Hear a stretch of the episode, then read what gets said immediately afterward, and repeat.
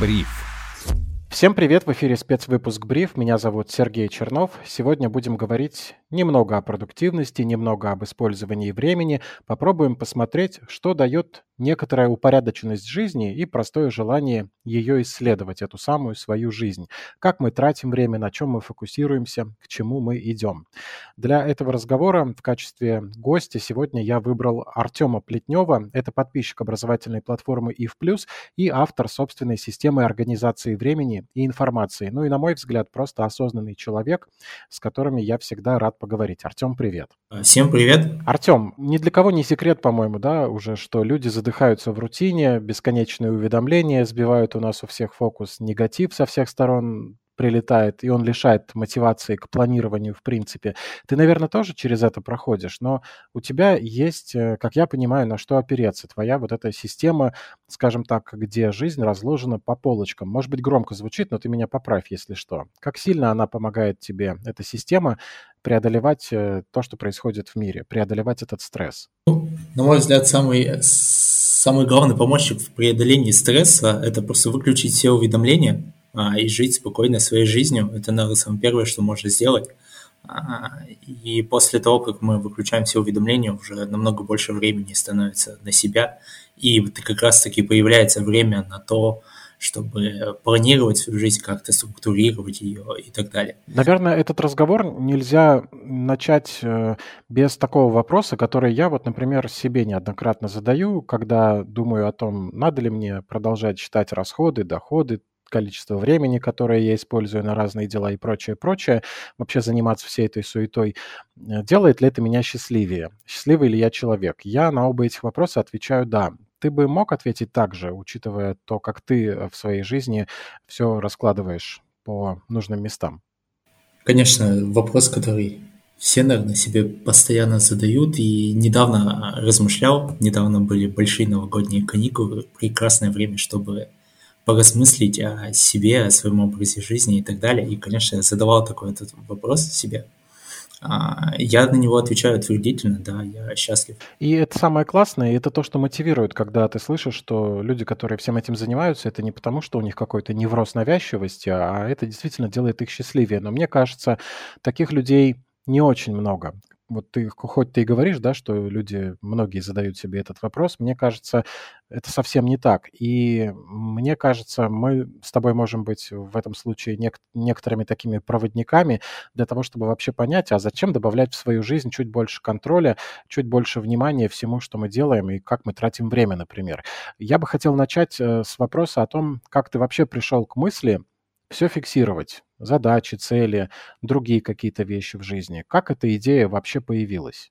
А, все началось давно. Я пытался немножко готовиться к эфиру и смотрел свои заметки там да что-то и нашел вот файлик, с которого все начиналось, и создал я его в 2017 году. Наверняка много тех, кто не понял, о каком эфире сказал Артем, когда говорил про эфир, но это тот самый эфир на образовательной платформе IF+, который был посвящен контролю использования собственного времени. И это была беседа в рамках экспресс-курса «Как ставить и достигать цели в 2023 году». Если кому-то интересно, ссылка будет в описании. Для меня э, большим триггером было эмоциональное потрясение, назовем это так. Это было расставание с любимым человеком. Не самое простое расставание, и это была такая интересная мотивация я даже не знаю, как это описать, но из разряда, в общем, сейчас я покажу, короче, кого ты потеряла. Спортивная вот. злость. Ну да, наверное, это была спортивная злость. Я в тот момент прям а, взялся за дело, начал там смотреть всякие мотивационные ролики, читать книжки, все эти там «Стань лучшей версией себя» и так далее. Вот. И в конечном итоге а, я вот создал этот файл, я решил, что это пускай будет точка отчета, и началось все с того, даже не с цели, задач и так далее. А, и начал я с того, что решил спросить у людей, которые меня окружают, а, кто я для них, кто, что я вообще за человек, а, комфортно ли им со мной, как они меня могут себя характеризовать и так далее. То есть я начал на самом деле самоанализа, собственно, так и называлась моя табличка – где я пытался понять вообще, что я себе представляю. Я проходил всякие тесты. Эти. После этих тестов э, я уже начал задуматься, окей, допустим, я такой человек с такими-то мыслями, характеристиками и так далее. Э, и после этого начал а, записывать какие-то свои первые цели на жизнь, а, пытаться понять, а что я хочу. Вот, это было... Это вот так начиналось, ну и дальше оно достаточно долго развивалось, вот, и на самом деле все еще продолжает развиваться. То есть сначала я пытался вот описать какие-то свои цели. В тот момент я еще не фиксировал никаких задач, никаких проектов, ничего. Просто некий путь себе и конечную точку пытался обозначить. Дальше следующая точка, которую мне удалось вспомнить, это были а, несколько книжек. Одна, не помню, была какая-то рабочая тетрадь по типу ежедневника, зелененькая, если это кому-то подскажет. И вторая, которая чуть больше влияния оказала, это был а, Agile ежедневник, просто космос или как-то так. Да, просто космос Катерина Ленгольд. Да, да, именно он. А, ну вот, собственно, с него, наверное, уже более такое, началось более кропотливое, что ли, ведение всего. А, ну и плюс, наверное, все-таки важно отметить, что я работаю в сфере IT, и там с этим достаточно тоже плотно. Я работал на тот момент разработчиком, и все задачи, а, проекты и так далее, наверное, в том числе я подчеркнул с рабочих моментов. Поэтому, наверное, меня и заинтересовал этот ежедневник, а, потому что я знал, что я то же самое делаю на работе, я умею это делать, и почему бы не попробовать это в личной жизни. Ну, логично, да. Если все структурировать и через это можно приносить пользу бизнесу, почему нельзя приносить через это же пользу своей жизни? Возникает вопрос, почему ты не бросил? А, многие люди начинают смотреть мотивационные ролики, читают книги, покупают рабочие тетради, заполняют какие-то ежедневники, но потом перегорают. Что дало тебе мотивацию продолжать?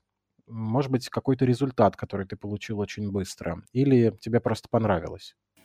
А, ну, во-первых, никто не говорил, что я не бросил. Конечно, бросал, бывали разные периоды. Ты берешься за это. Ну, в частности, этот же ежедневник я сначала ввел на бумаге, а, заполнял все день изо дня. Хватило мне, если не ошибаюсь, месяца на два. А потом просто, просто устал, просто лень стал. Вот. А следующее для меня наверное, вдохновение, почему я продолжил, я решил это все оцифровать. Ну, я понял, что бумага да простят меня любители книг, это, наверное, уже прошлый век, и все-таки я там адепт цифровых вещей, и я решил перенести это все в свой Notion. Он у меня на тот момент уже существовал, но он у меня был просто такая, как э, хранилище различных заметок, каких-то мыслей и так далее. А, я решил полностью оцифровать этот ежедневник. Я решил его оцифровать, и вот это, наверное, меня поддерживал моя какая-то, мой перфекционизм.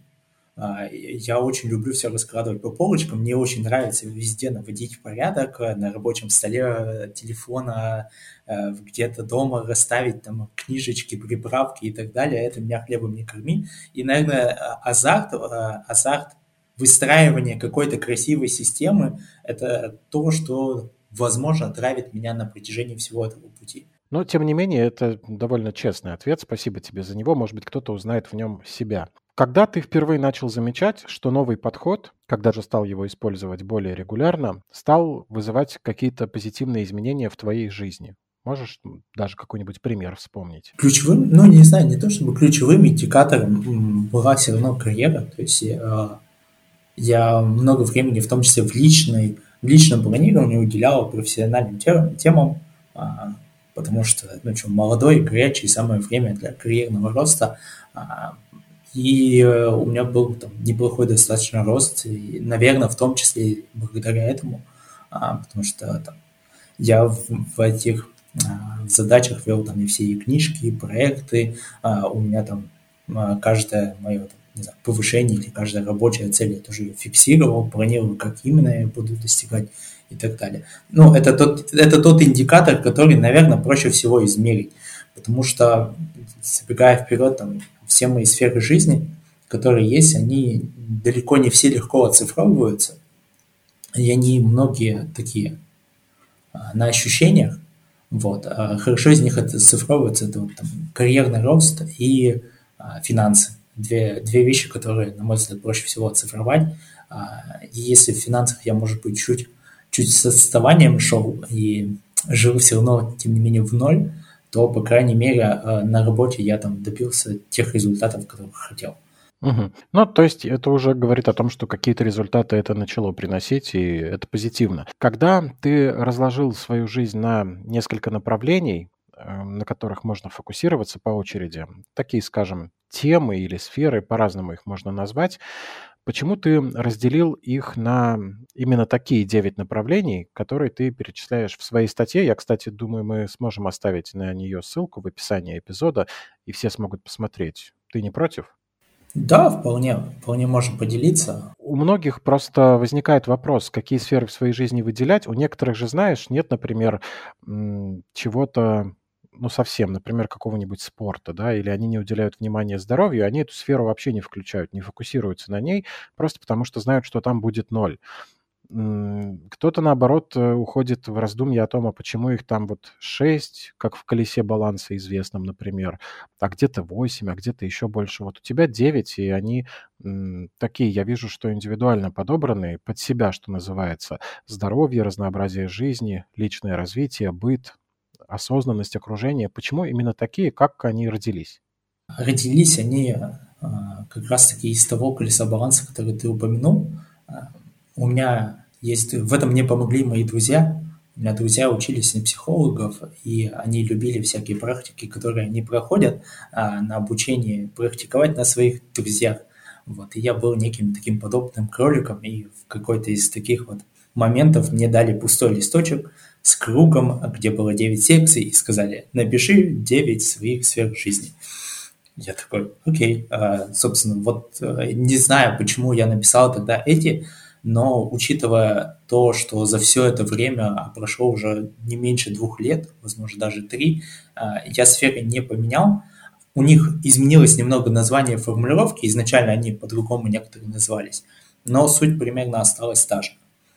Наверное, учитывая тот факт, что я их не поменял, возможно, я выбрал для себя их правильно, просто на какой-то интуиции, просто в ограниченное время сказали написать. И с того момента, как ты эти сферы выбрал, они не менялись, правильно? Они не менялись, да, у некоторых а, поменялось название, там, для примера, изначально а, то, что у меня сейчас называется простым словом «быт и деньги», раньше называлось «отношения с деньгами и вещами» и так далее. То, что раньше называлось «родные», сейчас у меня называется просто «род». Для примера, если можно, если это не секрет, э, эта сфера жизни с чем связана при фокусировке на ней? Что вот ты, например, хочешь делать? Какие там есть цели? А, род, ну, Тут важно понять, не знаю, не то чтобы какая-то моя специфика, но для меня все-таки важно кровное родство, да, кто мои предки, кто мои родители и так далее. Еще там, не знаю, в школе, не могу вспомнить даже в каком классе я рисовал прекрасное большое дерево свое родовое. А, и, собственно, я к этому возвращался не раз, шесть поколений.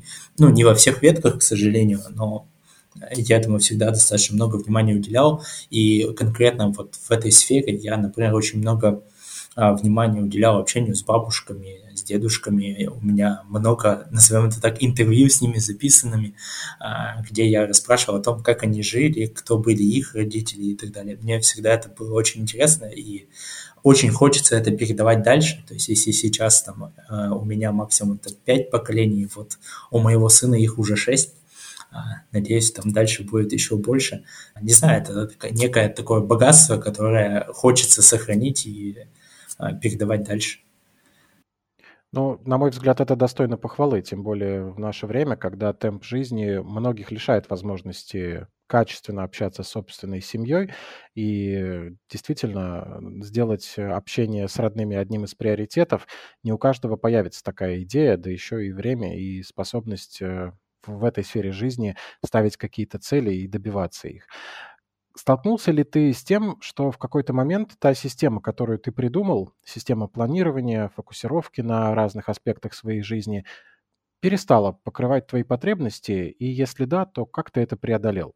Ну, я не могу сказать, что она прям совсем не перекрывала. Конечно, с ней были трудности, и до сих пор есть некоторые трудности со всем тем, как я это веду, а, но они больше такие организационные, бытовые. А, то есть глобально, не знаю, для меня это очень простая вещь, то есть э, это просто какие-то, это условно задачи, проекты, по сути, более крупные задачи и э, просто сферы жизни. На самом деле я сейчас выстраиваю еще один уровень чуть-чуть повыше, а, я формулирую некую свою миссию жизни, назовем это так. Достаточно давно я пытаюсь не, сформулировать некие свои принципы, что бы это ни значило. Вот. Она, на мой взгляд, простая, поэтому очень универсальна. А, каких-то прям явных проблем. Ну, у меня есть много проблем с инструментом, да, я иногда есть сферы, которые пересекаются, проекты, которые в несколько сфер, я не знаю, как мне это вывести там или еще что-то, какие-то такие мелкие трудности. Самая большая трудность, с которой я сталкивался и которая немного тормозила использование всего этого, это то, что, ну, для меня в Notion заходить достаточно сложно, то есть и задача из него там сложно куда-то прокинуть, а, на телефон, на часы, еще куда-то. И поэтому приходится тут немного руками синхронизировать. То есть я одно время пытался задачи внутри прям ввести, но мне не нравилось туда заходить. А, и поэтому в какой-то момент я перешел на напоминания в телефоне, а, стандартное напоминание, чтобы они везде пролазили на, на часы, на планшеты и так далее. Вот, но сейчас, сейчас я наверное, попробую сделать шаг обратно. Я пытался их синтегрировать, э, но это все такие костыли, которые мне не очень нравятся. А, и, возможно, возможно, я сейчас вернусь обратно а, в на полное ведение всего в Notion. Вот да, кстати, это же очень интересно. Многие люди, когда у них появляется мотивация, какой-то задор, силы на то, чтобы заниматься своей жизнью, что-то планировать, э, какие-то цели ставить, они сталкиваются с тем, что многие инструменты достаточно универсальные и вроде бы подходят, но потом что-то идет не так. Я сам с таким не раз сталкивался, с таск-менеджерами, с трекерами расходов-доходов. Когда выстраиваешь такую систему самоуправления, недостаточно как будто тех инструментов, которые существуют. И приходится придумывать их под себя. У тебя, я так понимаю, путь примерно такой же. Как тебе кажется, это зависит от того, что ты переходишь на другой уровень, или изначально все эти чьи-то чужие системы, какой-нибудь подход Agile от Lingold или э, какие-то приложения, это все индивидуально, и это сложно применить, скопировав в чистом виде. Нужно постоянно дорабатывать под себя. Все инструменты, они э, всегда предоставляют некий базовый подход и фреймворк, который э, в общих условиях работает. То есть, а, а, не знаю, у меня есть фотоаналогия, которую я люблю, возможно, она не совсем к месту, но а, мне всегда там, хочется сказать, что, например, закон, да, юридические законы – это та история, которая в частных случаях всегда работает плохо, потому что ну, просто невозможно описать всю вариативность нашей жизни. Поэтому есть закон, который универсален в большинстве случаев или хотя бы в большинстве случаев дает приемлемый результат. Э, на мой взгляд, то же самое со всеми инструментами. Их задача в большинстве случаев давать приемлемый результат. И поэтому, если мы просто э, возьмем любой инструмент, я считаю, что можно брать все, что угодно, подойдет абсолютно любой, э, тот, в котором вам, вам нравится иконка и цветовая гамма внутри, неважно. Вы можем взять любой инструмент, и он на базовом уровне решит все ваши задачи. И когда уже вам захочется навернуть каких-нибудь своих плюшек и так далее, вот тогда, да, начинаются проблемы. Просто потому, что очень сложно создать инструмент, который универсален и крайне гибок. И при этом ведь, кастомизируя как-то систему под себя, можно же сделать ее максимально комфортной для себя, когда, наверное, перестаешь уже замечать, что ты живешь в какой-то системе, у тебя все хорошо, ты все так настроил, ну, это как, не знаю, как, как экономика. Мы не думаем о том, как она работает, когда расплачиваемся, например, в магазине. И мне в этом контексте очень понравилась э, твоя идея с режимами и сценариями. Для меня это вообще отдельный уровень эволюции в вещах, связанных с управлением собой, когда у тебя вечером, допустим, ты в статье писал, вылезает уведомление «готов почитать», и если подтвердить, то откроется приложение для чтения, настроится режим комфортного чтения для глаз. И при этом, что мне еще очень понравилось, эм, ты даешь себе выбор, ты можешь и отказаться, ты не готов почитать. И это не та муштра, которая учат на большинстве курсов, наверное, по тайм-менеджменту. Как ты оцениваешь эффективность использования таких сценариев и вот маленьких улучшений исключительно под себя? Ну, я считаю, что, во-первых, это не панацея, то есть вряд ли это там прям какой-то метауровень всего ведения и так далее. Это просто полезная утилита, которая чуть-чуть в моменте делает жизнь проще. Да, там, не знаю, если возьмем те же режимы, да, в рабочее время у меня там отключаются все уведомления и вырубается приложение пожирателей времени, да, чтобы я не отвлекался там на ютубчик или еще что-нибудь, а, не залип туда надолго. А, а эти сценарии, они тоже там просто это просто маленькие улучшательные моменты. На мой взгляд, они не влияют кардинально на весь образ жизни, но где-то в моменте просто тебе экономят какие-то 5 секунд. И лично я, я просто а, испытываю некий кайф и экстаз от того, что смотри, как классно. То есть, ну, просто сам кайф, что тебе вылезло а, уведомление, там, не знаю, я вставил наушник, у меня вылазит уведомление, ты будешь ютубчик смотреть или музыку слушать. Я нажимаю, что сейчас я готов послушать музыку. Все. А, то есть э, я на самом деле фактически, ну, все, что я себе сэкономил, там пару кликов а, того, чтобы я нажал там на приложение музыки и запустил play. Но вот просто такой момент а, немного комфорта для себя, то есть подумать о том, чтобы тебе выполнять было твою задачу комфортней. А, и вообще, наверное, во многом вот эта вся моя система, ну, в ней это явно нет, но это, наверное, мой подход к ведению всего этого, это не насилие. А, большинство, на опять же, у меня нет никаких точных исследовательских данных, но вот мое ощущение, что большинство людей, когда начинают все это вести, все, они с понедельника начинают новую жизнь. Они расписали себе цели. Они посмотрели, как правильно жить, сколько надо делать зарядок, сколько книжек надо в день прочитать, и все, и поехали. Хватает их на три дня, и потом, да ну нафиг это все.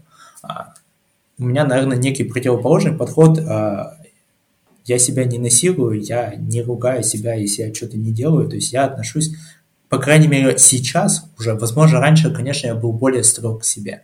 Но сейчас я спокойно отношусь. У меня во многих моих целях и сферах нет никаких четких дедлайнов. Единственная сфера, где есть явные дедлайны, это все-таки работа.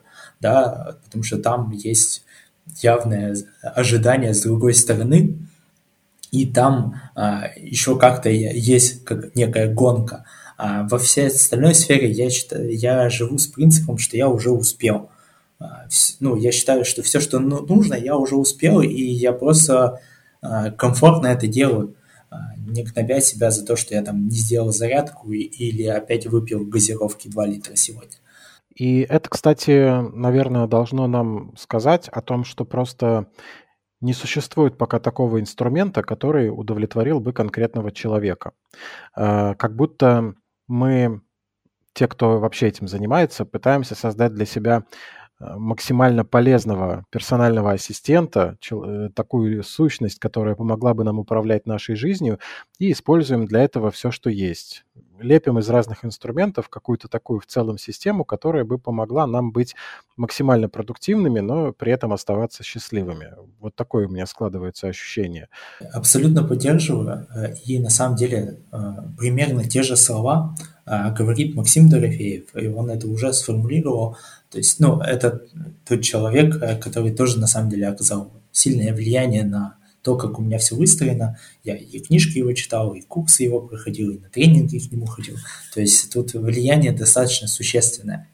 А, и он всегда говорит, а, что нет гарантированных подходов сделать хороший результат. Есть гарантированные способы сделать плохой результат, я, конечно, сказал это все под цензурой, там немножко другие слова.